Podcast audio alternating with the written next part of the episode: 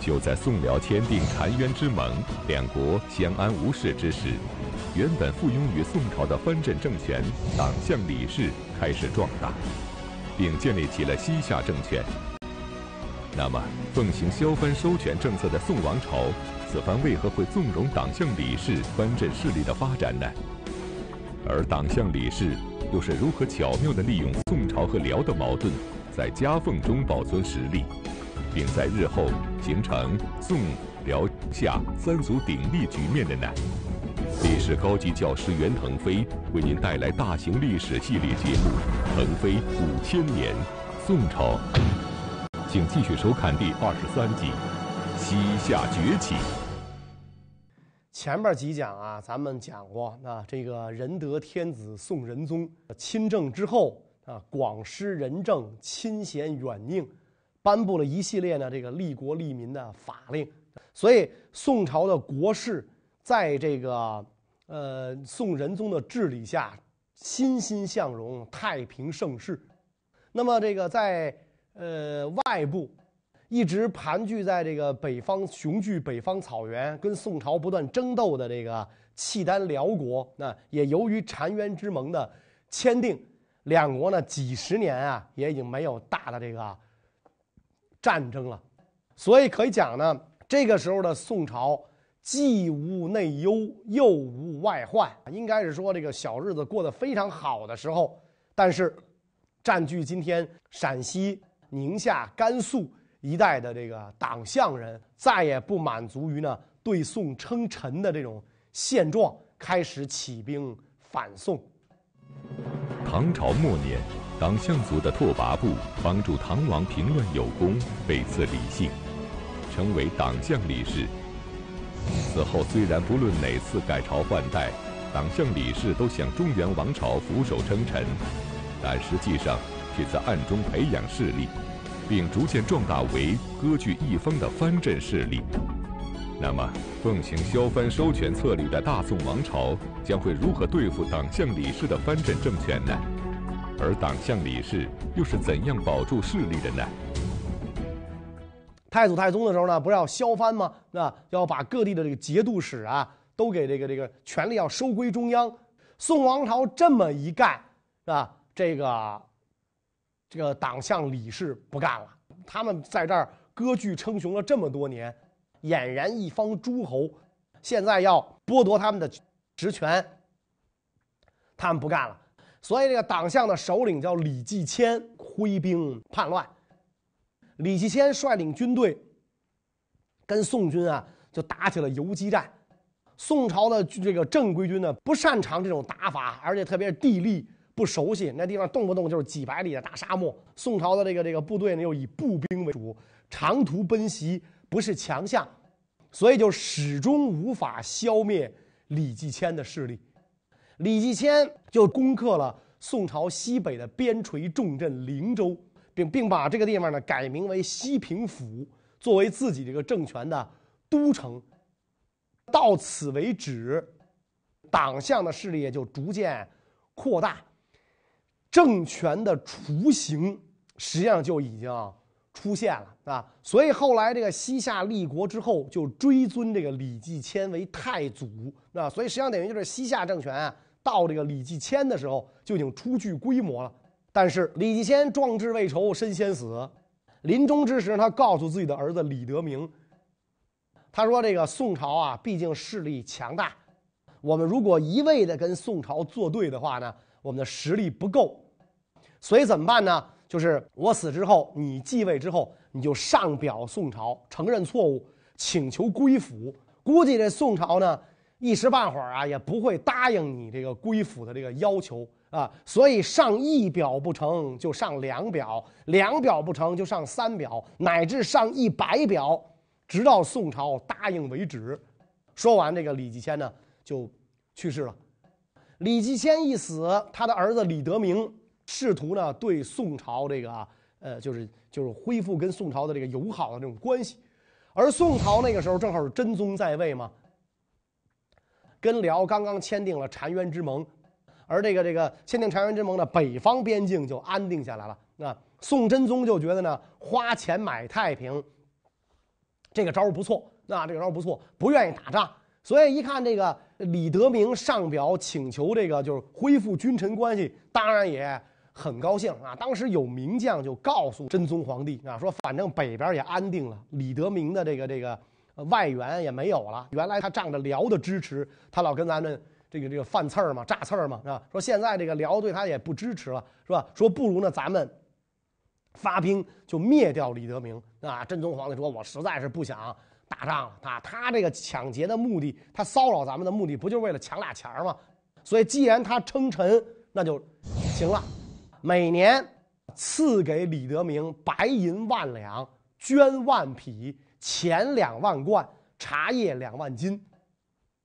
因为西北那个地方的人是吧，以肉食为主，喝茶呢补充维生素。”免得他们那个消化不良、大便干燥是吧？所以给他补充点这维生素，赐茶叶两万斤。哎，李德明就等于是又做了宋朝的附属。但是李德明也知道自己跟宋朝啊，始终是尿不到一个壶里去的，是吧？我现在不过就因为我势力弱小，我暂且忍气吞声，因此契丹这条粗腿还是要抱的。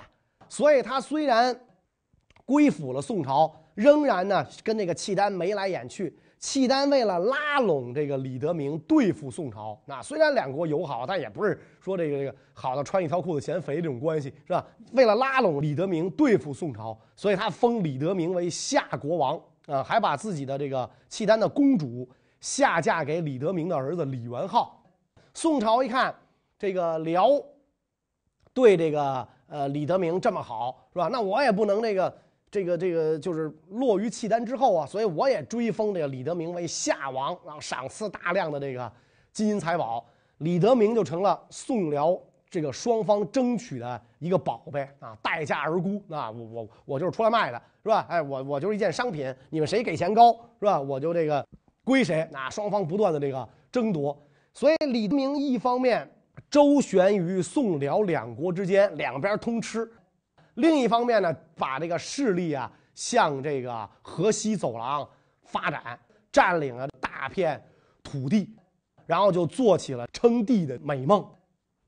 可惜的是，跟他爸爸这个季谦一样啊，也是没等到这个坐上皇帝，实际上他就已经万事俱备，就差戴这顶皇冠了。但没等戴上，李德明就也病死了。李德明死后，其子李元昊继承大业。李元昊不仅非常不认同父亲依附宋朝的做法，反而认为应该开疆拓土，成就一番霸业。那么，李元昊掌权后将会做出哪些异于先辈的举动呢？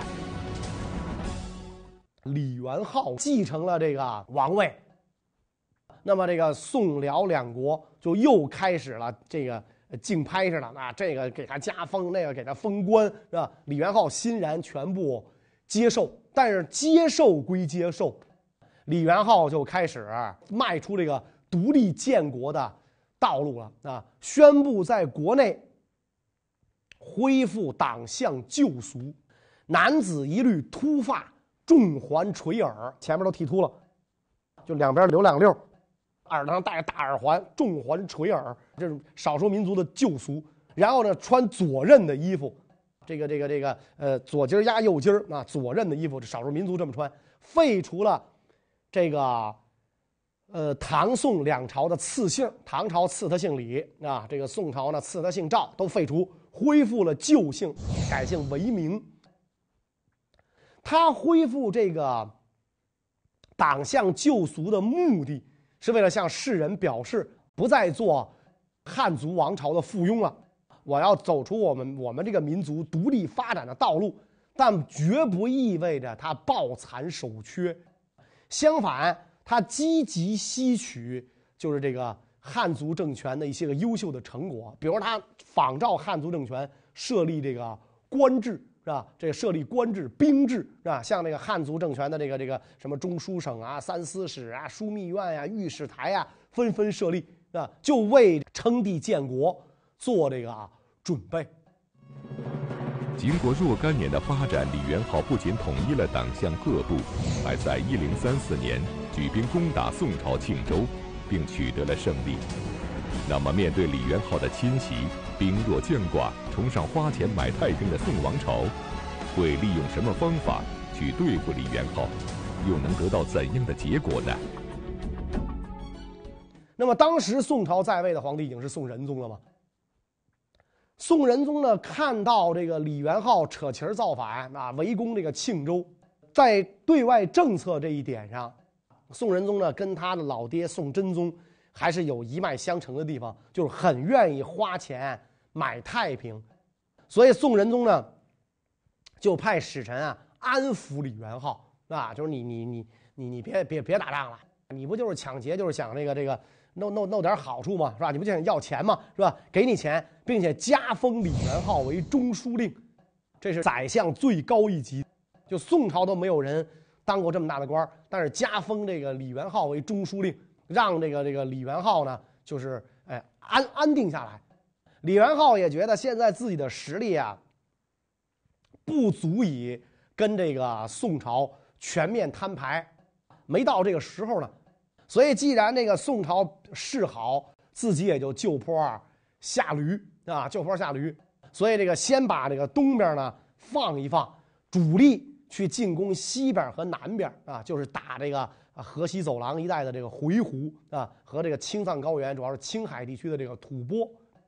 吐蕃就是今天藏族的祖先，在青海的吐蕃首领叫古斯罗。宋朝呢，为了这个牵制李元昊，封这个古斯罗为这个宁远将军、爱州团练使，就让他来牵制李元昊。所以古斯罗政权跟宋朝是很友好的啊，因为双方有共同的敌人。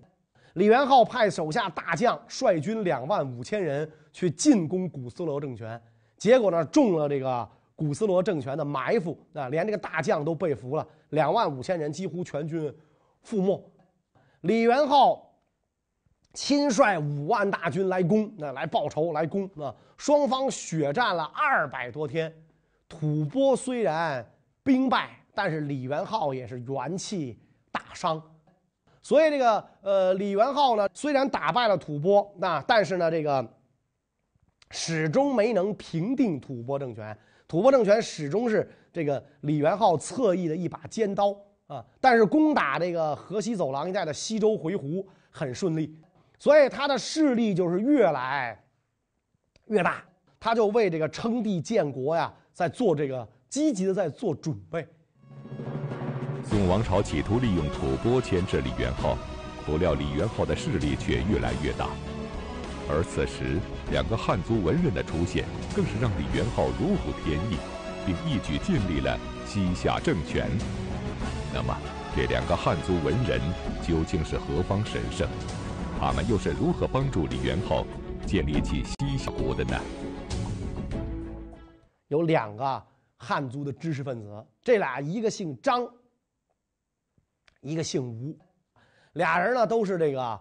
华州人就是今天的陕西华县，两个人应该是饱读诗书、满腹经纶，但是呢，文曲星不佑，屡次考试不第，老考不中，所以哥俩非常生气。他们非常希望呢，这个这个呃，这个通过这科举考试入朝为官，好用一身所学来报效朝廷。屡试不第的情况下。俩人对朝廷啊，就产生了这个愤恨之心啊，就跟清朝的洪秀全似的，就反了，那产生了愤恨之心。两个人不甘心，就这一辈子就这么默默无闻啊，当个那个农村的教书先生，不不不甘心这默默无闻，甚至写诗明志啊。这诗里边的哥俩写：“好着金龙收拾取，莫教飞去别人家。”赶紧弄一个金龙，是吧？把我们哥俩装起来，我们俩是。就是鸟啊，愿意这个做主人的宠物，所以弄一个金笼把我们俩装起来，金的鸟笼，别让我们飞去别人家。摆明了告诉这个宋朝政府，再不重视我们哥俩的才能，我们就要投奔外国了。君不正，臣投外国；父不正，子走他乡。我们哥俩颠了啊！但是这个宋政府呢，对这两个无名小卒仍然不予重视，是吧？这每年落地的多了。啊，写首诗我们就都给你官做呀，是吧？那这这这朝廷这官本来就多的都搁不下了，所以没人理会这哥俩啊，哥俩一生气，听说这个李元昊准备在西陲立国，素有大志，这一代人杰，方兴未艾。于是哥俩弃国出走，就准备去投奔这个李元昊啊。到了这个当时李元昊的这个就都城所在兴州，就是今天的呃宁夏回族自治区的首府银川啊。哥俩来到这个兴州街头，举目无亲，怎么才能见着李元昊呢？也没个人给咱哥俩引荐一下。哥俩毕竟是满腹经纶的人嘛，是吧？灵机一动，说。有招了啊！这么着吧，是吧，说咱哥俩改个名啊，原来叫什么？史书上没有记载。说咱哥俩改个名，从今天起，我叫张元，你叫吴昊，咱就用这个“元昊”这两个字命名。然后哥俩来到酒楼上，胡吃海塞一顿，是吧？这个借酒撒疯，喝高了之后，两个人在这个这个这个酒楼上提笔写下一行字：“张元吴昊。”来饮此楼。店主人一看，一身冷汗。我的天，这俩小子作死吧，是吧？公然书写我们大王的名讳，把“元昊”俩字给写墙上了。赶紧就去找这个这个巡街的兵丁啊，就说楼上有俩疯子写大王的名讳，这大逆不道吧？然后巡街的兵丁就把这俩抓着了。抓着之后，还就交给元昊了。那也不知道怎么的，就这点小事能惊动到这个李元昊啊，没拉出去砍了。李元昊看到这个，这哥俩是吧，就也很生气，说：“你们俩难道不知道避讳吗？竟敢写本王的名讳啊！”张元这时候梗着脖子啊，说：“你连姓都不重视，都随便改，你还在乎名字吗？是吧？你说你姓什么呀？是吧？原来姓拓跋，然后姓李，然后姓赵，现在您又改为名了，你比吕布换的都快，是吧？人家三姓家奴，你四姓，是吧？你连姓都不在乎，你还在乎名字吗？”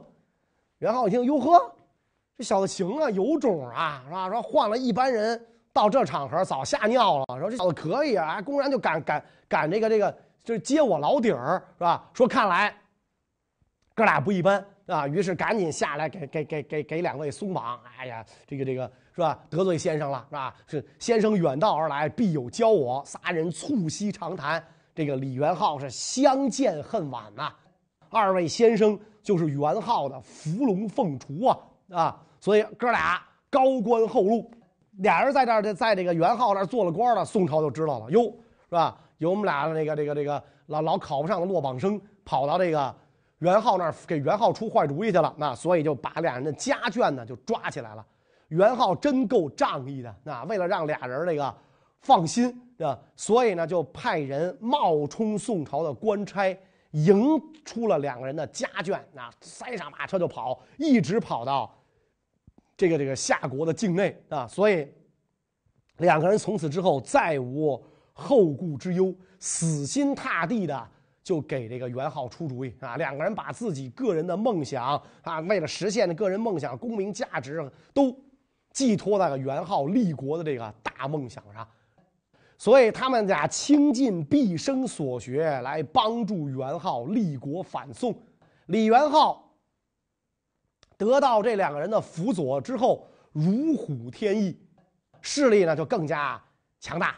公元一零三八年，正式建国称帝啊，正式称皇帝，以兴州为都城，年号天寿礼法严作。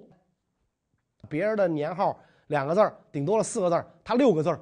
然后这个仿效宋朝呢，设立官制，设立这个军队啊，管管理军队的这个，呃，就是兵制啊，官制、兵制，而且创制了西夏的文字，规定以后这个夏国的这个文书必须以西夏字书写啊，所以这种人造的文字很快就在西夏全境这个流行起来啊，一直到明朝的时候，这种文字才逐渐失传。然后李元昊修书一封给这个宋朝，明明白白的告诉宋仁宗啊，从今天开始，咱哥俩是平级干部了啊，你我再也不是你的臣子了，我也这个做皇帝了。得知原本附庸于宋朝的李元昊建国称帝，宋仁宗便立即决定要讨伐西夏，但是宋朝因为长期崇文抑武，所以兵力弱小。要即刻出兵很不现实，那么宋仁宗这次又会利用什么样的方法去制约李元昊呢？宋仁宗看到这个李元昊的这个来书，龙颜大怒，是吧？天下一统啊，有一个这个契丹就够让我恶心的了，现在要多出一个元昊称帝，是吧？所以这个朕绝不能允许啊！就召集这个这个大臣们啊，就商量怎么办。啊，这个李元昊他称帝了，是吧？然后给朕来了这么一封国书，这封国书简直就是战表。这个普天之下莫非王土，怎么能让他称帝呢？啊，大臣们也是群情汹汹啊，大家一致一致认为啊，应该出兵讨伐这个逆贼啊。只有一个谏官给皇上出主意，说这个元昊啊，爱叫什么就叫什么，这不过是一个虚名，他面子上好看就完了。那你咱也甭理他。咱们应该抓紧时间备战，一旦咱们实力成熟了，这个再对他宣战。那现在咱们不具备这个实力，先别理他。仁宗皇帝可不愿意自己活得这么窝囊。我每年好家伙，又是又是银子，又是钱，又是绸子，是吧？又是茶叶的，养这么一个白眼狼，是吧？他他一下他他现在宣布跟我是同级干部了，这我能同意吗？啊？这口气我忍不下。所以我绝不承认西夏立国啊！而且昭告天下，把这个宋朝封给元昊的官职全都这个收回，元昊才不稀罕你给这些官呢啊！不但不稀罕，元昊派人把把宋朝就给他的所有的给包括他祖先的啊什么官印呐、诰命啊，就是委任状啊、官印呢，打一包给宋朝送回去了啊！你不要吗？全给你，啊？从此之后，我该。封文武百官了，跟你这个没关系了，所以这个元昊是摆明了跟这个宋朝要决裂。宋仁宗也说出来了，啊，要对这个元昊进行讨伐。但是真到要干这件事的时候，仁宗皇帝十分为难。为什么呢？宋朝本来就是重文轻武，跟辽签订了澶渊之盟，几十年之后更是没有。战争，以至于啊，这个时候的这个北宋朝廷，庙堂无谋臣，边壁无勇将，将欲不识干戈，兵交不知战阵，器械腐朽，成过灰颓，是吧？堂堂的一个大宋朝，没有谋臣，没有勇将，将不识兵，是吧？然后兵器都生锈了，城城墙都塌了，几十年太平盛世就没有整修这个，不识干戈，打仗。不是说山啊，不是你嘴上说说了，在地图上指指指点指点，不是那么回事是吧？那得真刀真枪，要死人的，是吧？所以这是宋朝这个政权啊，是最悲哀的地方，是吧？悲哀的地方，仁宗也明白这一点，所以他嚷凶啊，我要讨伐李元昊，但是呢，一时半会儿采取不了什么实际行动，所以既然武力这个不能马上见效，所以采取经济制裁的方式。断绝跟西夏的一切经济往来，是吧？因为西夏不是那个地方地极民贫呐，是吧？比较穷，什么都不产，是吧？所以呢，我断绝这个经济往来，活活的我困死你，最起码我不给你茶叶，啊，我让你们一个个的消化不良，全憋死，不给你们茶叶，并且呢，这个仁宗皇帝贴出这个榜文，说如果谁能够擒杀李元昊，赏钱五百万贯。受定南军节度使之职，谁能有这么大的本事？就是到这个党项的都城，戒备森严，干掉李元昊，是吧？干掉这个李元昊，除非就是武侠小说里写的那些个高人。然后这个仁宗皇帝就开始调兵遣将啊，让那个那个夏竦啊，咱们前面提的范雍啊，这些文臣在边界上排兵打仗。夏竦、范雍是俩文臣，是吧？他实在是玩不转军队。这个时候的枢密使王德用主动表示：“臣还算知兵啊，我是枢密使嘛，我还算知兵，所以说呢，我愿意带兵去讨伐这个李元昊。确实，王德用也是讨伐李元昊的最好人选，但仁宗皇帝不用。这么待人宽厚的仁宗皇帝，就死活瞧不上王德用的长相。”是说这个王德用长得惨，皇上瞧不上嘛？一看见你啊，又恶心的，昨天夜里吃的都吐出来了，是吧？够够这五百个人瞧半年的，不是？不是王德用长得惨，而是王德用仪表堂堂，并且太像一个人，像谁呢？像宋太祖啊，方面大耳是吧？这个三绺长须，仪表堂堂，非常像宋太祖。所以这个仁宗怎么看他，怎么觉得毛骨悚然。你知兵，又官居枢密使，现在你要带兵上前线打仗。万一你效法太祖爷陈桥故事怎么办？是吧？李元昊一时半会儿打不来，昼夜之患而已。如果王德用要是反了，可是祸起萧墙啊！所以，不但不让王德用带兵上前线打李元昊，相反，还把王德用的枢密使也撤了，贬为随州知州。您这辈子，就跟军队说拜拜了。那您去当知州去吧。对于宋朝统治者来说，外族入侵并不是最可怕的，即使战败也可以赔款和谈，而内部的起义叛乱才是威胁皇权的最大隐患。因此，即使在宋夏即将开战的紧要关头，武将王德用还是被弃用了。那么，接下来宋仁宗还会有什么方法来应对日渐强大的李元昊呢？所以我们看。就是仁宗皇帝这么仁德的一位天子，一旦涉及到领兵这个问题的，涉及到军权的这个问题上，就是说这个北宋皇帝对武将根深蒂固的那种不信任和惧怕就发作出来了。所以转过来年啊，这个元昊称帝的第二年，这个一零三九年，元昊亲率八万大军进攻宋朝的保安军，连战连捷啊，行至安远寨这么一个小地名。突然的说，冒出了一路这个宋军呢，前来抵抗。这支宋军也就三四千人啊。元昊根本就拿这支军队不放在眼里，那这不就是作死来了吗？这么点人想想想跟我作战，指挥八万大军一拥而上，准备就把这些人给干掉。两军对阵之时，宋军阵中冲出一员大将，铜面具盖脸，俨然如天神降临，金盔金甲。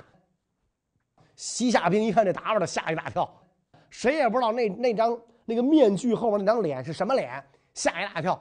所以这位覆面将军率领宋军如猛虎下山一样，是吧？奋勇杀敌，西夏兵一下被镇住了，万般无奈，仓皇而逃啊！这员戴着面具的大将，就是我们后边要介绍的这个北宋的猛将狄青。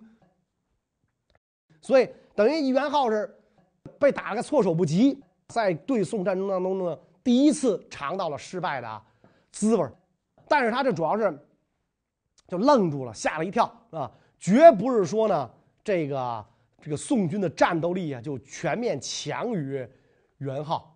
宋夏战争到这个时候只是刚刚拉开了帷幕，好戏还在后头呢。所以，关于这个宋夏之间后边的战争是怎么进行的，这大战的结果要如何，咱们呢下一讲再讲。谢谢大家。